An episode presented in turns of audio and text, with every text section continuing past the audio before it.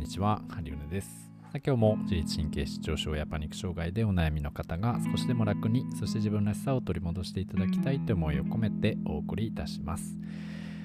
えー、今日はですね、まあ、今日はというかなんですが、えー、皆様クリスマスはいかがお過ごしでしたでしょうか？ね、えー、無事楽しんでいただけたかななんて思ったりね、えまあ、そうでもなかったなっていう方も、え楽しかったなっていう方も無事ね、あの、終われたこと、えー、にですね、えー、まあ、感謝できればいいなぁなんて思うという話を今日は少しね、してみたいなと思います。まあ、特に今日は役立つ情報とかは特にないんですけれども、えー、まあ、なんとなくダラダラと聞いていただければと思います。はい。で、あの、まあ、うちはね、クリスマスどうだったのかっていうと、えー、まあ、本当に家族でのんびりと過ごすそんなクリスマスでした。えー、サンタさんも来てね、えー、そして、まあ、おじいちゃん、おばあちゃんとか、えー、にも、まあ、いろんなクリスマスプレゼントをいただき、えまあ、それをね、子供に渡しながら、まあ、それと、そのいただいたおもちゃとかで子供と遊んだりとかですね、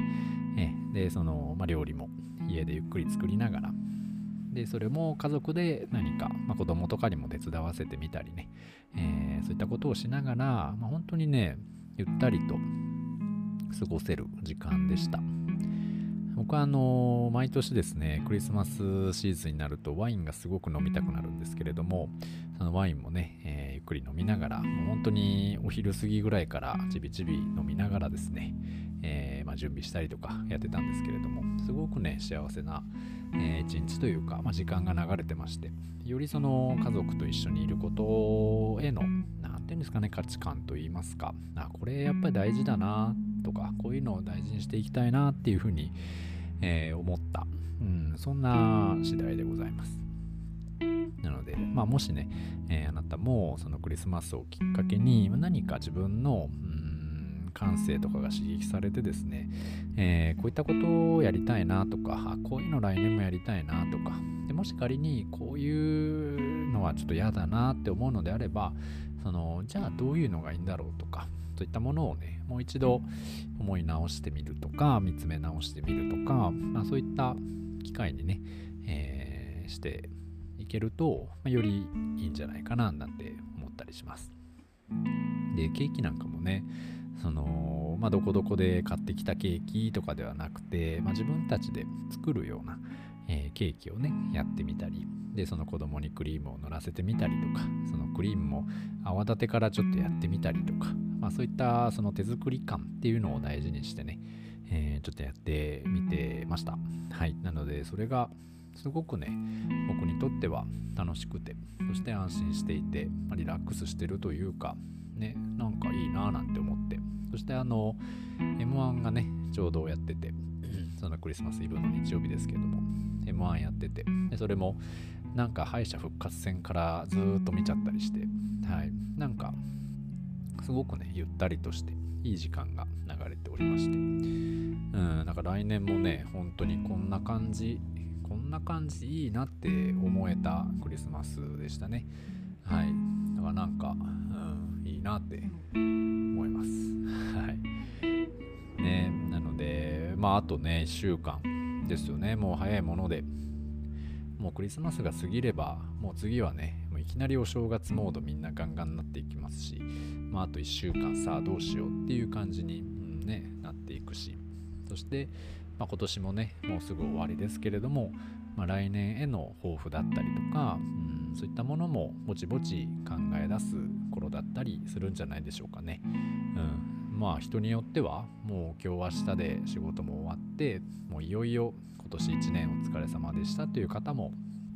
来られると思いますし、まあ、今年1年振り返ってみてですね何か、まあ、例えば病気等でああこんなことできなかったなしんどかったなしんどい1年だったなっていう方もおられると思いますし、うん、なんかまあそれなりにできたなっていう方もおられるかなとは思うんですけれども、うん、それでもねあの大体よくよく考えてみるとしんどかったことと嬉しかったことっていうのが、まあ、大体半々ぐらいになってるような感じです。あの毎年ね、うん、なのでやっぱ苦しかったなっていう人はちょっとね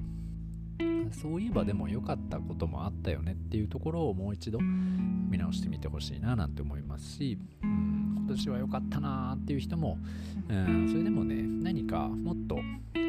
もっとこう修正できたりとかもっとこう、うん、来年ねにあたってあもっとこれはこうすれば楽だったなとかそういったものも出てくるとは思います。なので、まあ、その辺とかもねちょっと、えー、見たりっていうのをね振り返ってみて、まあ、あとはねもうあのプロ野球選手でもオフシーズンってありますので、はい、もうちゃんと自分のうん心と体と、えーまあ、気持ちとね、えー、そういったものをちゃんと休める年末年始っていうところにね、え、やっていただければいいんじゃないかなって思います。ね、どうしても今まで動けてなかったからとかなんか病気で何にもできなかったからとかそういったものでこうまた何かをねやろうという気になっちゃう人って結構まあいたりねなんか気だけ焦ってたりこのまま終わりでいいのかなとかちょっとこうなんかしとかなきゃいけないんじゃないかななんて思ったりもする